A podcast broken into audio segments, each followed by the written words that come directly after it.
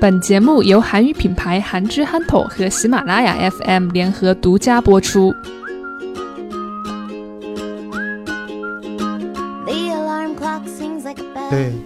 그래서 지금 이어서 말을 한 거가 Only a few 작년에 moments left 똑같은 말이에요. 욜로. 욜로에 대해서 굉장히 큰 이슈가 떴고 그래서 소확행 그리고 가심비 그리고 워라벨 을 통해서 한국 사람들이 일만 너무 쫓지 말라. 어, 너의 인생, 너의 삶을 더 다시 돌아보고 너무 어, 행복을 멀리서 찾지 말고 가까운 데서 찾고 그리고 내 마음을 안정시키고 그런 인생을 살아라. 라고 그 사는 거를 살아라라는 게 아니죠. 네. 이런 거가 이제 트렌드가 될 거다라고 예측을 했는데 이 예측 중에서 사실 실제로 트렌드처럼 된 거는 제가 봤을 때는 워라벨 음. 이게 정말 큰 것 같아요. 음. 왜냐면 이게 주 52시간이라고 딱 이렇게 정했긴 했지만 또 이제 추가적으로 나온 게 이제 카톡 방지법 이런 것도 있어요. 음. 이게 뭐냐면 이제 한국에서는 이제 위챗이 아니라 이제 카톡을 많이 사용하는데요. 네. 일을 퇴근하고도 일을 계속 시키는 거예요. 직장 상사가 뭐 예를 들면 어떤 보고서를 해라 라고 카톡으로 보내요.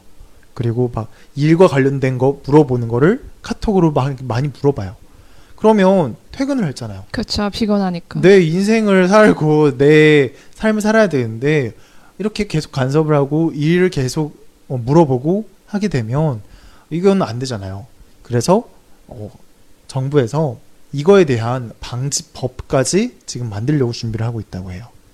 네, 이 정도로 굉장히 어, 일과 인생에 대한 이런 균형을 잡아주려고 정부에서 굉장히 밀어주고 있고 이 부분이 지금 한국 사회에서를 한국 사회를 통틀어서 봤을 때 워라벨이 정말 대표적인 키워드인 것 같다라는 음. 생각이 들어요. 对，大家听 清楚了吗？那我们啊本期的这个十大 keyword 啊十大核心词的其中的三个就是有关于提高个人幸福感的三大核心词。第一个就是 socqua can 那 socqua can socqua can 啊第二个就是卡辛比卡辛比卡辛比第三个就是我那边我那边我那边好 the minds feel the sweet memory